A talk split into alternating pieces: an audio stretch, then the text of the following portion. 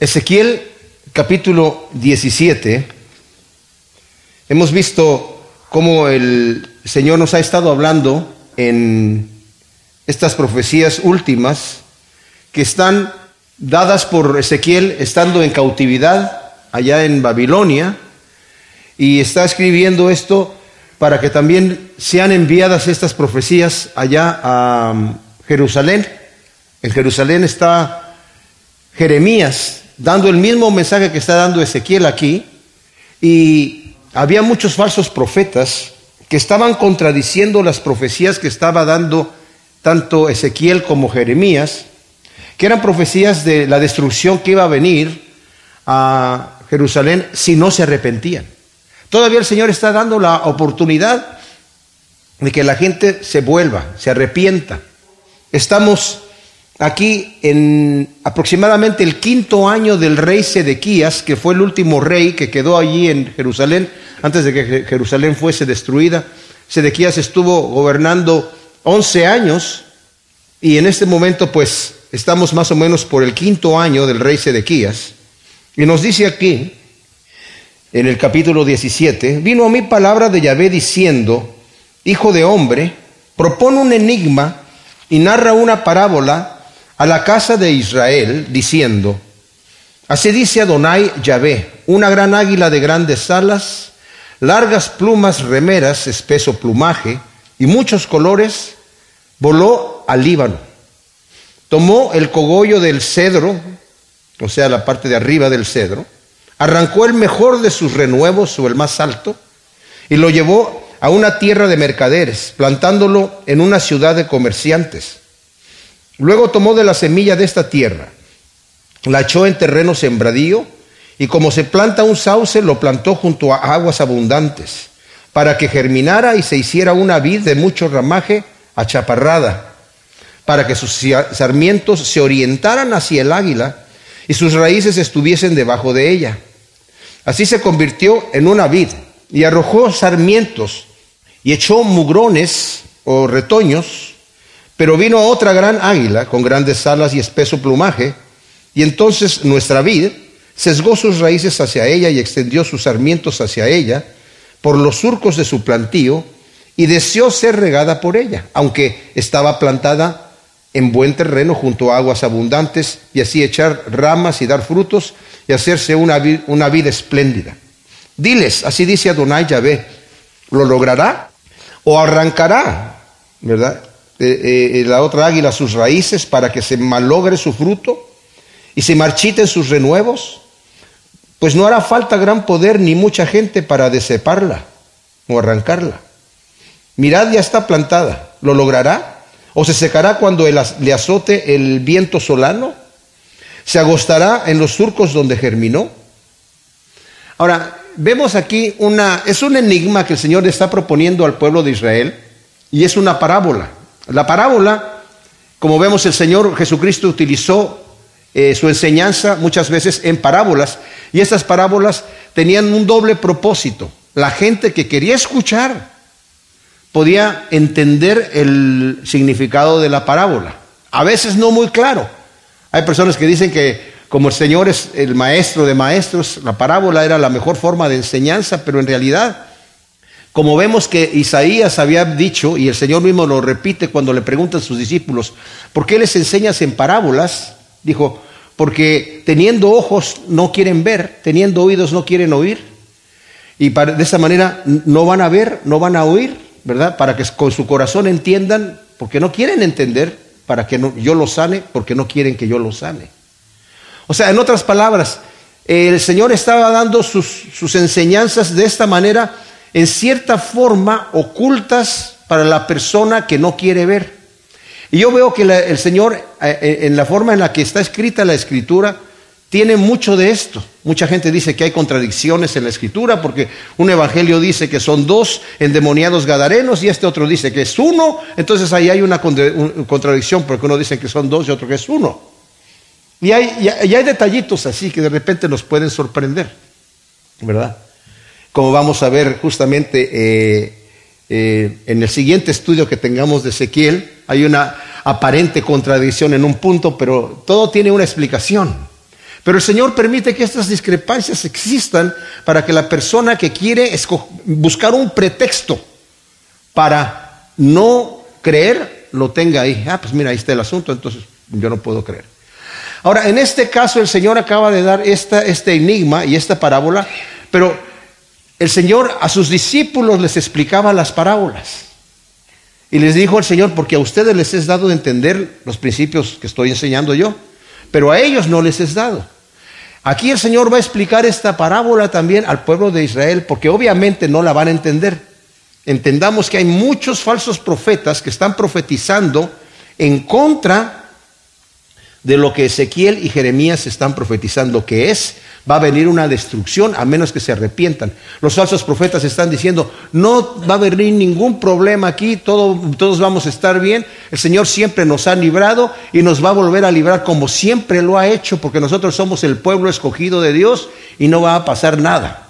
El Señor nos tiene a nosotros, eh, ya me imagino que recordaban lo que había pasado con el rey Ezequías, ¿verdad? Que en, un momento dado, según leemos algunas de las profecías de Jeremías, tal vez él, aunque la escritura nos dice que hizo lo bueno delante del Señor, Jeremías nos dice que llegó un momento en donde se arrepintió de, su mal camino, me imagino, ¿verdad? Porque el Señor profetizó a través de otro profeta que iba a venir una destrucción de Jerusalén. Entonces él se arrepintió, estaba en tiempos de Isaías, y el Señor libró a Jerusalén.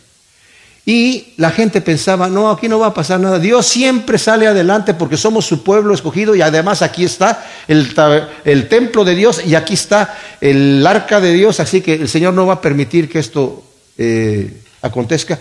Y de cierta manera estaban permitiendo a la gente seguir viviendo en sus idolatrías y en sus perversiones y en sus abominaciones, porque lo que el Señor estaba pidiendo es que la gente se arrepintiera que le creyeran al Señor, el Señor está diciendo, va a venir un castigo para ustedes, el castigo ya está determinado, van a ser llevados a Babilonia. Ya había venido Nabucodonosor dos veces y se había llevado gente, ¿verdad? La primera vez se llevó incluso a Daniel y a sus tres amigos con, con ellos en la primera deportación, en la segunda deportación se fue Ezequiel y están a punto de tener la tercera que va a ser la devastación.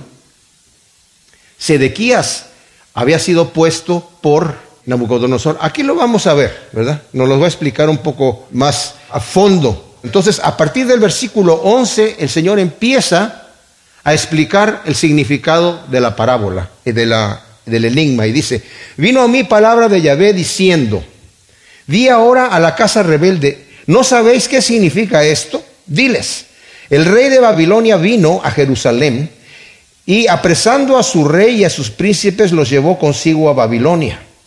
Tomando a uno del linaje real, hizo con él un pacto y lo juramentó. Y se llevó a los poderosos de la tierra a fin de que el reino fuera abatido y no se ensoberbeciera y observara fielmente el pacto. O sea, el Señor, como dije, Dios mismo está explicando la parábola. La primera águila de la que nos había dicho aquí, porque la está explicando aquí, la está explicando que primero vino eh, una gran águila de grandes alas y largas plumas remeras, estoy leyendo el versículo 3, espeso plumaje y muchos colores, voló al Líbano, tomó del cogollo del cedro, arrancó el mejor de sus renuevos y lo llevó a una tierra de mercaderes y plantándolo en una ciudad de comerciantes. ¿Qué quiere decir esto?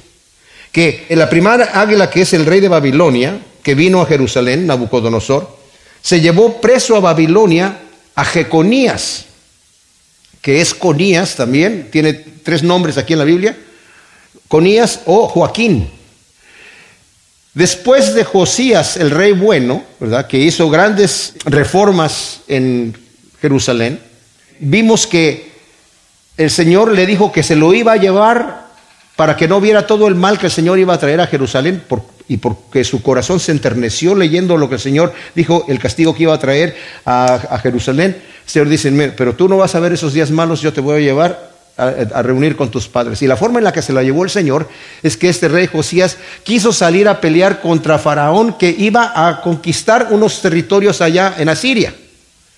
Y Faraón le dijo, no, no te metas en la, en la pelea porque tú no tienes nada que ver con esto, ¿verdad?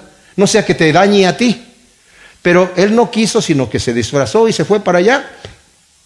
y lo mató Faraón ahí.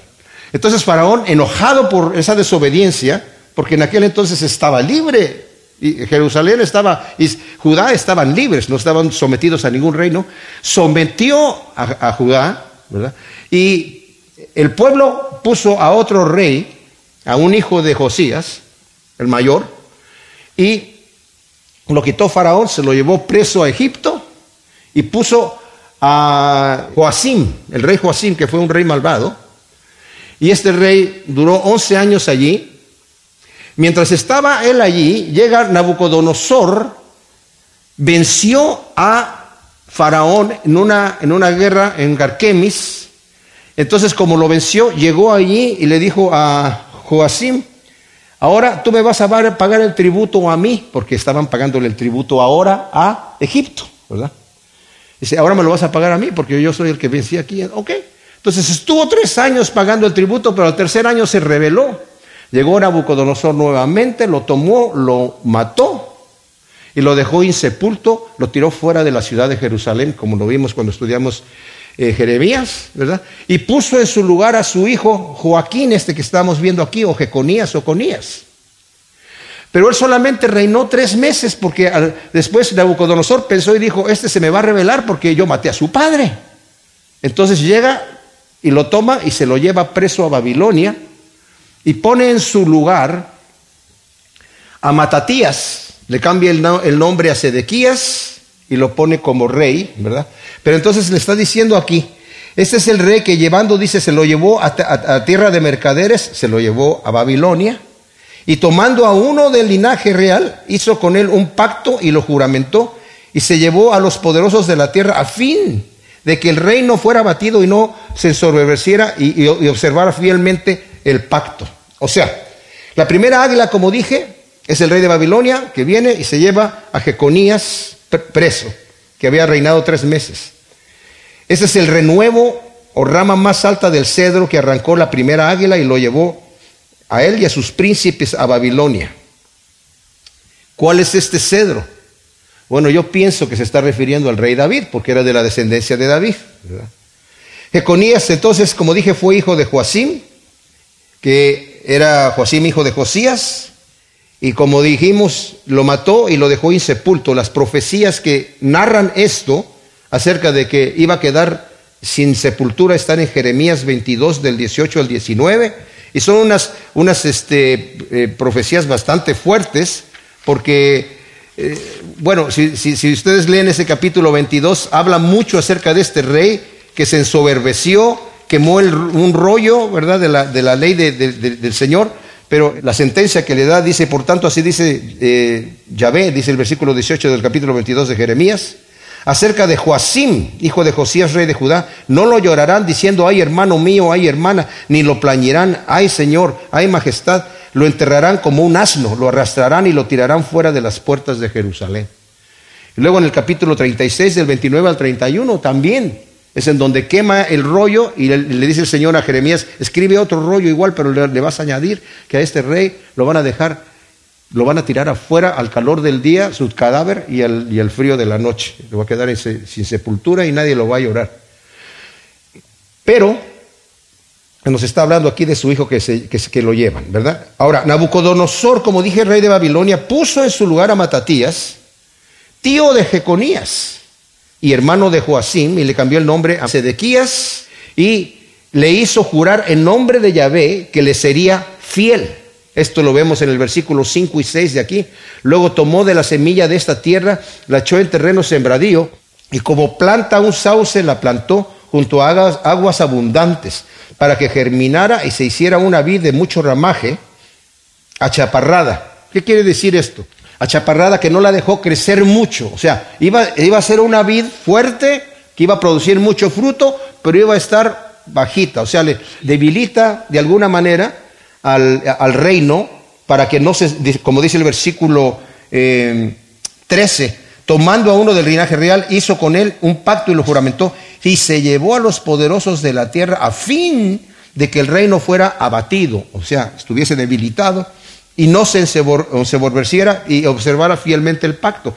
Como vio que se había revelado Joacim, dijo, yo no quiero que este se me vaya a revelar, entonces voy a juramentarle un pacto delante de, del Señor y hace ese juramento, ¿verdad? Y, lo deja para que, no, para que no se rebelara, ¿verdad? Esto lo vemos en el Segunda de Reyes 24, eh, del 8 al 17. Ahí nos, nos habla de cómo Nabucodonosor se llevó a los poderosos de la tierra justamente para eso, para que se debilitara, ¿verdad? Dice el versículo 8 del 24 de Segunda de Reyes, cuando Joaquín comenzó a reinar era de 18 años y reinó en Jerusalén tres meses. Este es el que se llevaron a Babilonia. El nombre de su madre era Neusa, hija de Latán de Jerusalén, e hizo lo malo ante los ojos de Yahvé, conforme a todo lo que había hecho su padre, solamente en tres meses, ¿verdad? Y en aquel tiempo los siervos de Nabucodonosor, rey de Babilonia, subieron contra Jerusalén, la ciudad fue sitiada, y Nabucodonosor, rey de Babilonia, llegó contra la ciudad cuando sus siervos la estaban asediando, y Joaquín, rey de Babilonia, se rindió al rey de Babilonia juntamente con su madre y sus siervos y sus príncipes, sus eunucos, en el año octavo del reinado del rey de Babilonia, y lo tomó prisionero. Sacó de ahí a todos los tesoros de la casa real, los tesoros de, la, de, su casa también. Hizo pedazos todos los utensilios de oro de Salomón, rey de, Israel, que había hecho para el santuario de Yahvé, tal como lo había, eh, el Señor lo había profetizado, y llevó en cautiverio a todo, a todo Jerusalén y todos los príncipes y a todos los hombres de valor, diez mil cautivos, así como todos los artesanos y herreros, y no quedó sino lo más pobre del pueblo en la tierra. También llevó cautivo a Babilonia a Joaquín y a la madre del rey y a las mujeres y a sus eunucos y los nobles del país, e hizo llevar cautivos desde Jerusalén a Babilonia a todos los hombres de guerra, siete mil, y los artesanos y herreros, mil valientes guerreros, ¿verdad? Todos ellos. También estos, el rey de Babilonia llevó en cautiverio a Babilonia. Ahora, el rey de Babilonia puso como rey en su lugar a Matatías, su tío, y le cambió el nombre por Sedequías. Cuando Sedequías comenzó a reinar era de 21 años y reinó 11 años en Jerusalén. El nombre de su madre era Jamutal, hija de Jeremías de Libna. Bueno, entonces se lo lleva y luego el, el 15 dice, pero se rebeló contra él y envió embajadores a Egipto pidiendo caballos y mucha gente. ¿Lo logrará? ¿Se salvará quien ha hecho tales cosas? ¿El que violó el pacto escapará? Vivo yo, dice Yahvé Adonai, que en el territorio del rey que lo hizo, rey cuyo juramento menospreció y cuyo pacto rompió con él, en medio de Babilonia morirá. Faraón no lo salvará en la guerra ni con gran ejército ni con mucha tropa cuando levanten murallas de asedio y construyan torres para matar a tanta gente. Ha despreciado el juramento y violado el pacto. Dio la mano y después hizo esto. No se librará. Por tanto, así dice Adonai Yahvé, Vivo yo que mi juramento que despreció y mi pacto que quebrantó los revertiré sobre su cabeza. Extenderé sobre él mi red y será prendido en, mi lazo y lo haré venir a Babilonia y allí entraré en juicio con él por su infidelidad contra mí. Los escogidos de todas sus tropas serán pasados a cuchillo y los que queden serán esparcidos a todos los vientos y sabréis que yo, Yahvé, he hablado. O sea, Sedequías se revela contra el rey de Babilonia, envía embajadores a Egipto y estamos en el momento aquí, en el quinto año de Sedequías, en donde se calcula que está haciendo justamente esto por consejo de los falsos profetas. Ya lo había hecho, o sea, se reveló. El Señor le está diciendo, estaba plantada esa higuera en buenas aguas, no necesitaba nada. El rey vivía con sus riquezas, estaba todo perfectamente bien Nabucodonosor le hizo juramentar que le iba a ser fiel, no le faltaba nada. Pero él pensó, yo me voy a librar de este y voy a hacer un pacto con, con Egipto, voy a contratar mercenarios para que vengan aquí y juntos con, con, nuestro ejército, cuando venga Nabucodonosor, lo vamos a, a derrotar. Y eso es lo que los falsos profetas le estaban diciendo que hiciera. Y les creyó a los falsos profetas cuando le estaba diciendo Jeremías que no hiciera eso, porque no iba a tener éxito como dije, estaba plantada junto a aguas. El versículo 7 y 8 dice, pero vino otra gran, águila con grandes alas y espeso plumaje. Este es Egipto. Y entonces nuestra vid sesgó sus raíces hacia ella y extendió sus sarmientos hacia ella por los surcos de su plantío y deseó ser regada por ella, aunque estaba plantada en buen terreno junto a aguas, aguas abundantes. y, para, para, así echar ramas y dar frutos y hacerse una vid espléndida. ¡Wow! Entonces, los príncipes de Sedequías confiaban en Egipto para vencer a los caldeos. Pero Faraón no va a salir a defenderlos. Y eso ya lo había profetizado también Jeremías. Y fue lo que pasó. Porque primero vino Faraón para hacer guerra contra... Eh, estaba sitiada ya Jerusalén en este momento, por el quinto año. Y cuando viene Faraón, el ejército de los caldeos se va a pelear con Faraón para encontrarlo, ¿verdad? Ya había vencido ya eh, Nabucodonosor a Faraón en, otra ocasión y, terriblemente. Pero pensaron los, egipcios, nos vamos a unir con el ejército de Israel y entre los dos vamos a vencer el ejército caldeo. Todo lo que hace Nabucodonosor es que lo va a encontrar allá. Y como se ve solo el, ejército de Egipto, huyen y se regresan y no pelean. Y los que están acá, en Jerusalén, los falsos profetas dicen, ¿ya viste? Ya se fueron los caldeos, te dijimos que se iban a ir. Te dijimos que se iban a ir, ya, se fueron, no van a regresar ya más. Y el Señor está diciendo, ¿lo van a lograr acaso? Quebrantaron el juramento. Segunda de Crónicas 36 del 11 al 21 dice que juró delante de Dios en el nombre de Yahvé que le iba a ser fiel. Y el Señor lo toma en cuenta, dice, este juró en mi nombre, ¿lo va a lograr? No, no lo va a lograr, ¿verdad? Entonces, eh, el versículo 22 nos dice ahí, así dice Yahvé, Adonai, yo también tomaré del cogollo de aquel cedro y sacaré un renuevo tierno, yo mismo lo plantaré sobre un monte alto y prominente. En el excelso monte de Israel lo plantaré y alzará ramas y dará fruto y se hará un magnífico cedro y debajo de él Habitarán todas las aves y todas, de todas las especies morarán a la sombra de sus ramas, y todos los árboles del campo sabrán que yo, Yahvé, humillo el árbol elevado y exalto el árbol humilde, seco el árbol, el árbol verde y hago reverdecer el árbol seco. Yo, Yahvé, lo predije y lo he cumplido. Ahora, el Señor promete también aquí que va a tomar un renuevo tierno de aquel mismo cedro. ¿Cuál cedro? El de que estaba en el versículo 3 y 4 que como dije yo, representa a David. Voy a tomar también un retoño tierno de ese cedro y yo, dice el Señor, yo lo voy a plantar ahí. Él lo va a plantar. Y esto se refiere definitivamente al reinado milenial del Señor. O está, el Señor está eh, profetizando que ese reinado va a permanecer. Y que es un, dice, estoy tomando de eh, el retoño humilde y este otro árbol que se ensoberbeció contra mí, yo lo voy a secar. Ese árbol verde yo lo voy a secar. Y este árbol, ¿verdad? Lo voy a plantar y va a reverdecer y va a permanecer, pues, para siempre. El reinado del Señor va a ser un reinado eterno. Y es ahí en donde vemos cómo el Señor dice, yo ya lo predije y lo he cumplido Ahora, en el capítulo 18 dice aquí, vino a mí palabra de Yahvé diciendo, ¿por qué andáis repitiendo este refrán de la tierra de Israel? Los padres comieron las uvas agrias y los hijos sufren la dentera. Vivo yo, Adonai Yahvé, que nunca más tendréis que repetir este refrán en Israel. Sabedlo, todas las almas son mías, como el alma del Padre, así el alma del Hijo es mía. El alma que pecare, esa morirá. Eh, He mencionado esto en otras ocasiones y vale la pena tenerlo en mente, mis amados. ¿Qué es esto?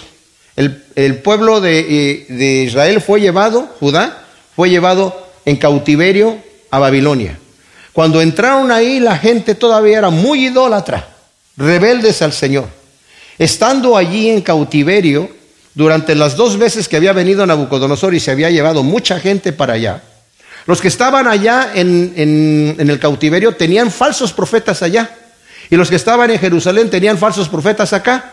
Y los falsos profetas decían lo mismo. Les, mandaban decir allá, no planten eh, viñas, no se establezcan bien, porque en menos de dos años ustedes van a regresar para acá, ¿verdad? Con todos los utensilios del que se llevó Nabucodonosor. Así que no, no hagan nada, porque en menos de dos años van a regresar para acá. Pero Jeremías estaba diciendo, establezcanse, construyan casas, multiplíquense, Planten sus viñas porque se van a quedar ahí 70 años. Muchos de ustedes van a morir ahí, van a regresar tal vez la siguiente generación y algunos que otro viejito ya muy anciano, ¿verdad? que le tocó vivir poco más de los 70 años. Pero el detalle es que la gente que estaba allí, siendo todavía idólatras, incluso tomaron de los ídolos de los babilonios y se convirtieron muy idólatras y estaban todavía en una cierta rebelión hasta que el Señor durante esos 70 años la gente tuvo que empezar ya a ver que no iba a pasar nada, sobre todo después de la destrucción de Jerusalén. Les cayó ya en peso que las profecías que habían escrito tanto Jeremías como Ezequiel eran profecías verdaderas porque ya estaba destruido. Ya no había más que hacer. Entonces ya después de esos 70 años, la generación que regresó porque no regresaron todos, regresaron unos cuantos nada más. Muchos se quedaron en Babilonia, establecidos ya, no quisieron regresar.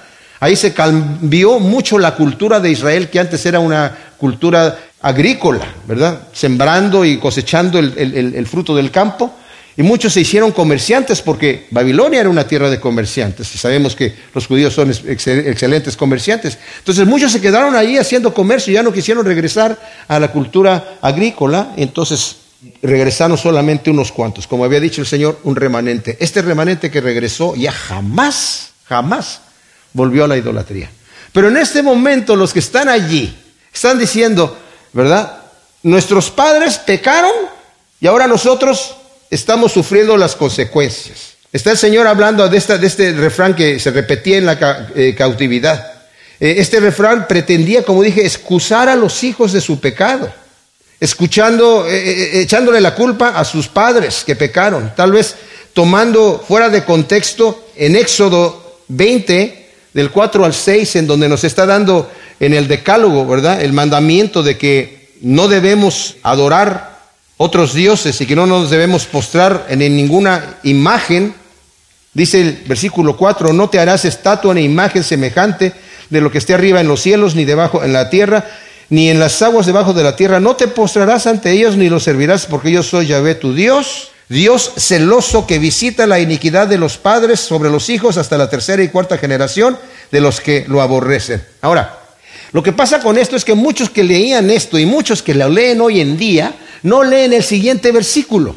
El versículo que sigue dice, pero que hace misericordia a millares de los que lo aman y guardan sus mandamientos. Y por eso existe una falsa teología, falsa doctrina que habla de las maldiciones generacionales, ¿verdad? De que si el Señor maldijo a esta generación, pues ahora la maldición continúa por otras generaciones y hay que romper la cadena de esa maldición. ¿En dónde en la Biblia nosotros vemos que el apóstol Pablo andaba, o el apóstol Pedro, o el apóstol Juan, o cualquier otro apóstol andaba rompiendo cadenas de maldiciones generacionales? en donde se nos dice en alguna parte una instrucción, ya sea del Señor Jesucristo o de alguno de los apóstoles, que debemos romper maldiciones generacionales. Yo he visto personajes evangelistas que dicen, antes de venir aquí a hacer mi campaña de evangelismo, necesitamos recorrer la ciudad, hay que hacer un estudio de qué demonios adoraban aquí y echar fuera, exorcizar esos demonios de este lugar, si no, nunca vamos a poder penetrar con el Evangelio. ¿En dónde está esa enseñanza de la Escritura? En ninguna parte pero lo toman de aquí. Y estos hombres estaban tomando esta situación, si no es nada nuevo. Nosotros estamos sufriendo porque nuestros padres pecaron. Sí, pero hace misericordia a millares de los que lo aman y guardan sus mandamientos. Nada más tienen que arrepentirse. Y está todo el asunto arreglado. El Señor les recuerda, todas las almas son mías, tanto la del Padre como la del Hijo. Y advierte que el alma que pecare, esa morirá. Luego el versículo 5 dice, el hombre que es justo que observa el derecho y la justicia, el que no come en los montes. O sea, ¿a qué se refiere con esto? Es que cuando adoraban a los ídolos, llevaban su comida, que la sacrificaban a los ídolos, como lo vemos en el, eh, el Pablo nos habla, ¿verdad? Que los que sacrifican a los ídolos sacrifican a los demonios. Entonces sacrificaban a, los ídolos y luego comían la carne. Eso por eso está refiriéndose los que comen en los montes. Ni levanta sus ojos a los ídolos de la casa de Israel. Se está refiriendo hoy a los ídolos, ¿verdad? Ni profana la mujer de su prójimo. Está hablando de adulterio. Ni se llega a la mujer menstruosa. En el Antiguo Testamento dice que el marido no puede llegarse a su mujer cuando está en su menstruación, esa abominación delante de Dios. que no explota a nadie y al deudor le devuelve la prenda empeñada. En Éxodo capítulo 22, el Señor había mandado, si una persona que es humilde, que es pobre, pide algo prestado, te pide algo prestado, y, tú le tomas su túnica como prenda, ¿verdad? Y te la regreso cuando tú me regreses lo que te estoy prestando. Te estoy prestando mi hacha, aquí está mi hacha, pero me dejas tu túnica, entonces cuando me la devuelvas, te devuelvo tu túnica. El Señor dice, cuando llegue la tarde, la noche, tú devuélvele la túnica, aunque todavía no te devuelva el hacha porque todavía no ha terminado, porque si no, dice, ese es lo único que tiene para abrigarse y acostarse. Y yo te digo, si no le devuelves la túnica y él pasa frío y clama a mí, yo me voy a vengar de ti. O sea, ten cuidado. Entonces dice que le devuelva eso, que no preste con usura ni cobre intereses. También estaba prohibido por el Señor ahí mismo en, Éxodo 22. Que retrae su mano de la iniquidad y juzga imparcialmente entre hombre y mujer. Y camina en mis ordenanzas. Está hablando de una persona justa. Y guarda mis derechos, mis decretos, cumpliéndolos fielmente. Ese es justo. Ese ciertamente vivirá, dice Yahvé Adonai. O sea, Yahvé pasa a dar el ejemplo del hombre justo que observa el derecho y la justicia y evita el pecado, el abuso y la injusticia. Y declara, la tal persona vivirá porque ha cumplido mis ordenanzas, ha cumplido los que, lo que yo eh, las cosas justas que yo he declarado y se ha comportado de acuerdo a lo que yo les he enseñado. Qué excelente, ¿no? Que el Señor le estuviese enseñando a un pueblo ignorante, que venía con una cultura de Egipto, con valores rarísimos, enseñar todos estos principios justos y santos. Qué tremendo tesoro es eso.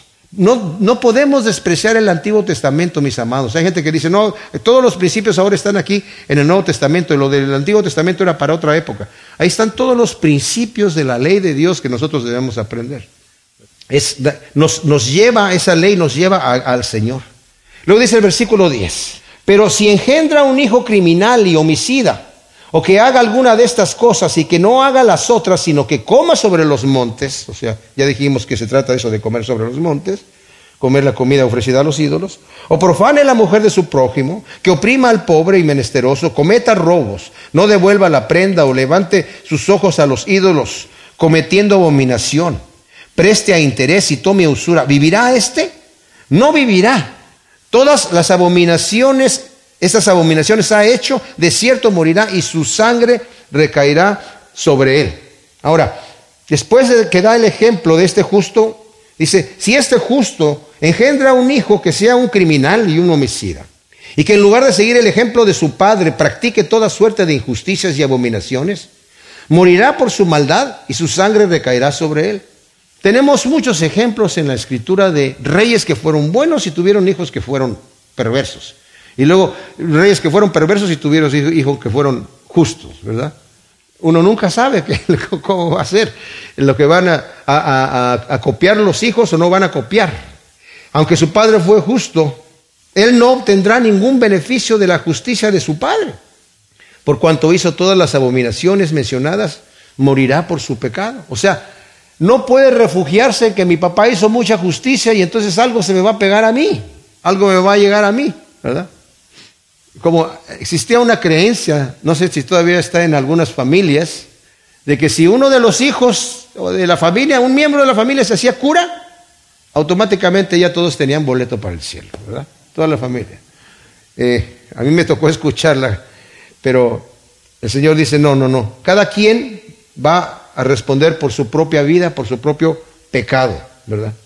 Y luego dice el versículo 14, pero si este, este malvado, engendra a un hijo que a, a pesar de haber visto todos los pecados de su padre, viéndolos no los imita, no come sobre los montes ni levanta sus ojos a los ídolos de la casa de Israel y a la mujer de su prójimo no profana y ni oprime a nadie, que que la prenda no retiene ni comete robos, que comparte su pan con el hambriento y viste al desnudo, que aparta su mano de la iniquidad e interés y, usura no recibe, que guarda mis decretos y anda en mis ordenanzas, este no morirá por la maldad de su padre, de cierto vivirá.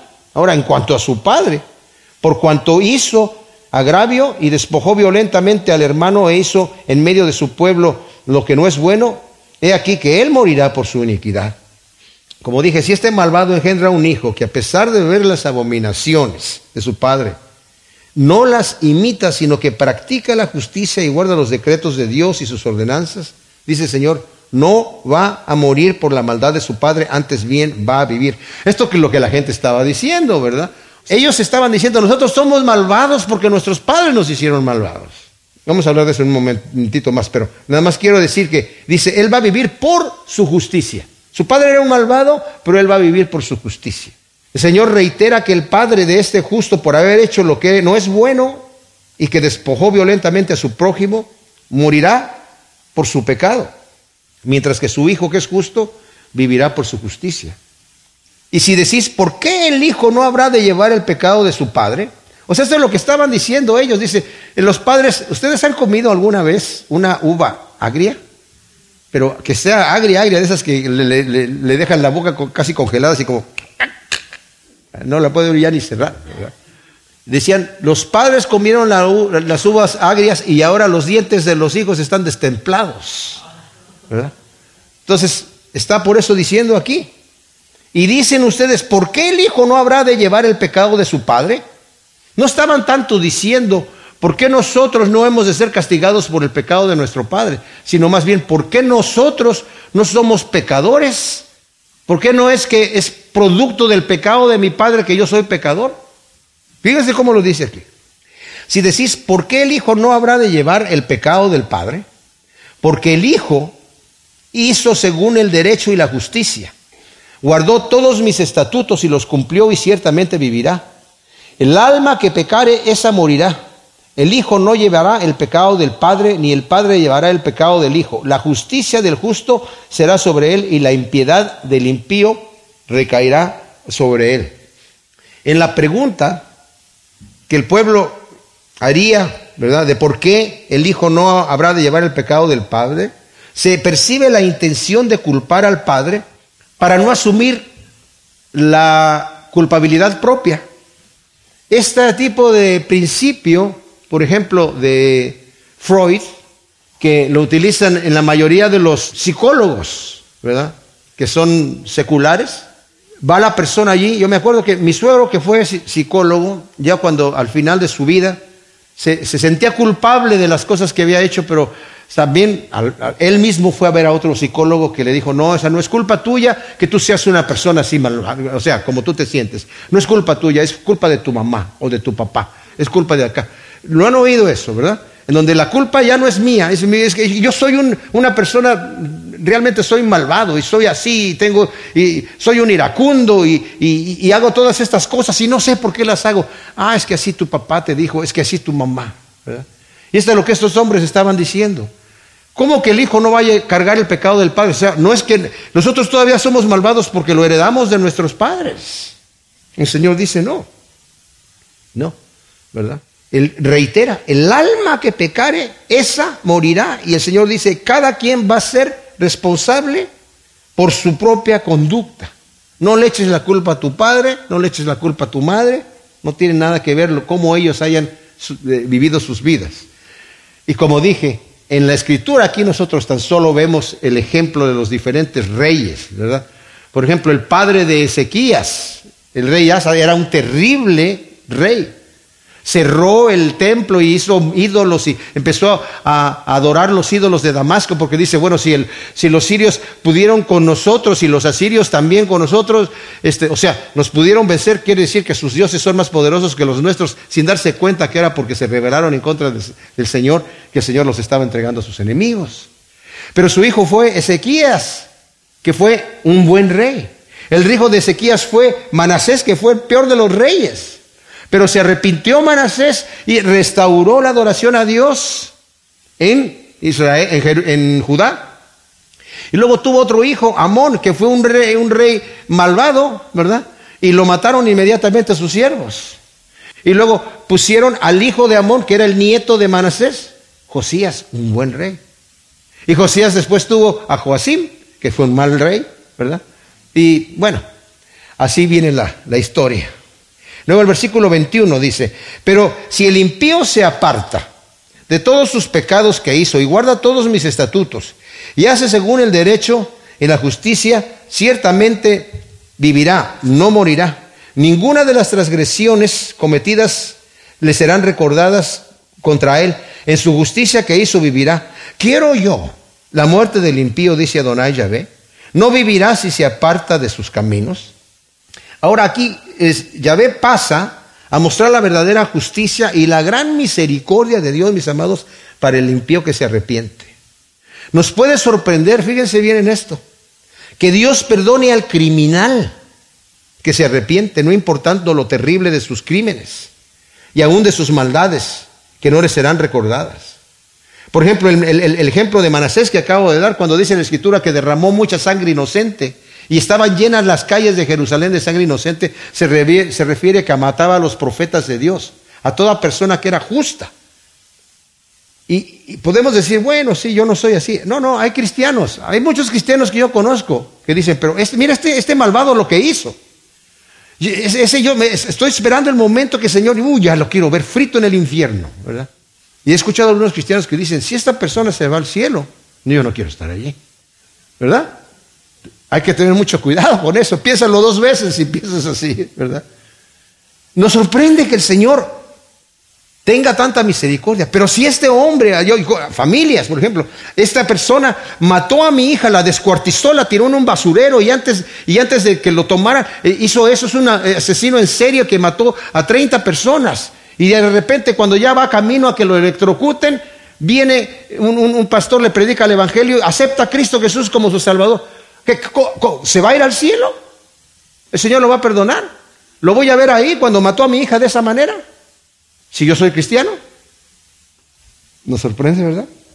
Señora, ¿a poco así? Sí, señora, pero no, pues dale, por lo menos mándalo al purgatorio en un buen tiempo, ¿verdad? Ya no hay. Dice, señora, ya se acabó el purgatorio.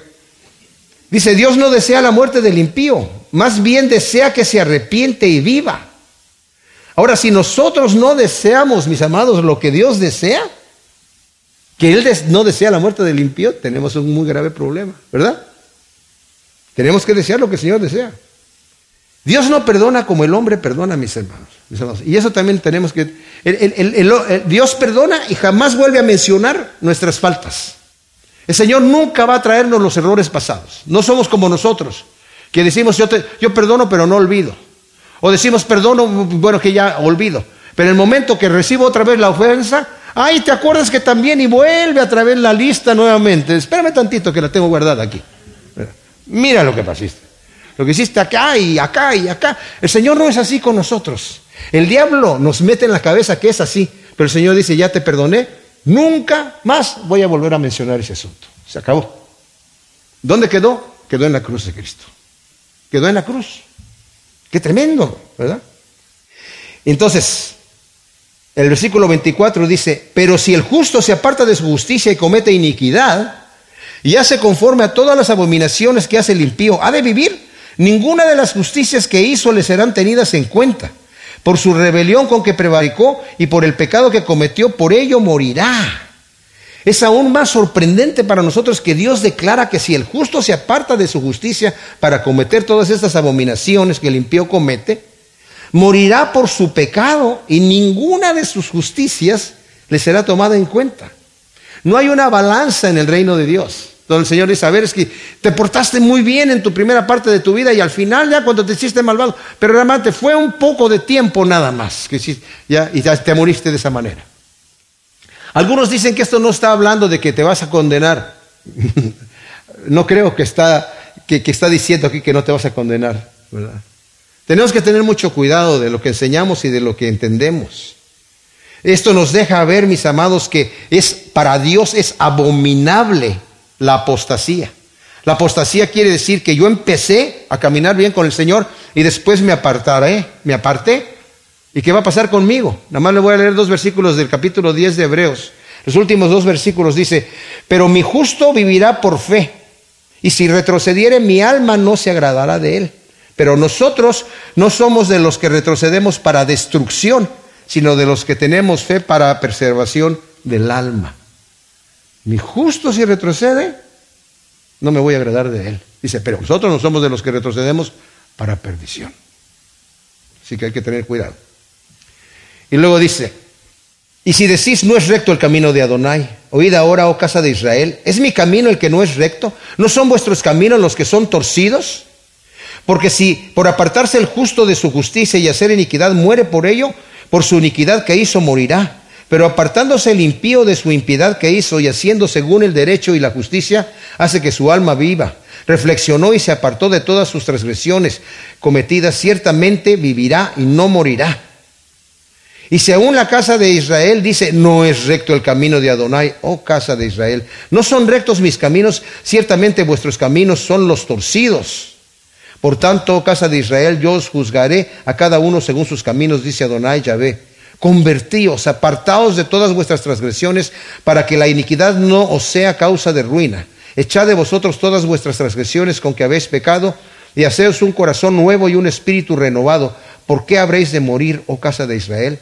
Porque yo no quiero la muerte del que muere, dice Adonai, Yahvé, por tanto, convertíos y viviréis. Fíjense, el pueblo estaba diciendo, no son rectos, no son justos esos caminos. Eso que estás diciendo no es justo. Dice, ¿no son justos mis caminos?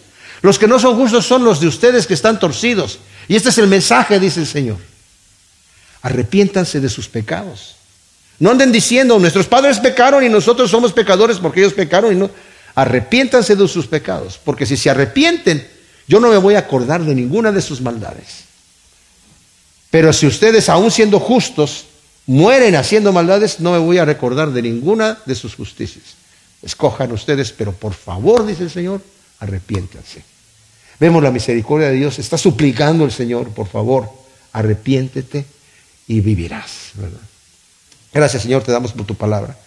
Te pedimos que tú siembres estas enseñanzas en nuestro corazón y que podamos ver tu amor y tu misericordia que siempre están ahí disponibles para nosotros, para acercarnos al trono de misericordia, Señor, y encontrar reposo en el oportuno momento, Señor.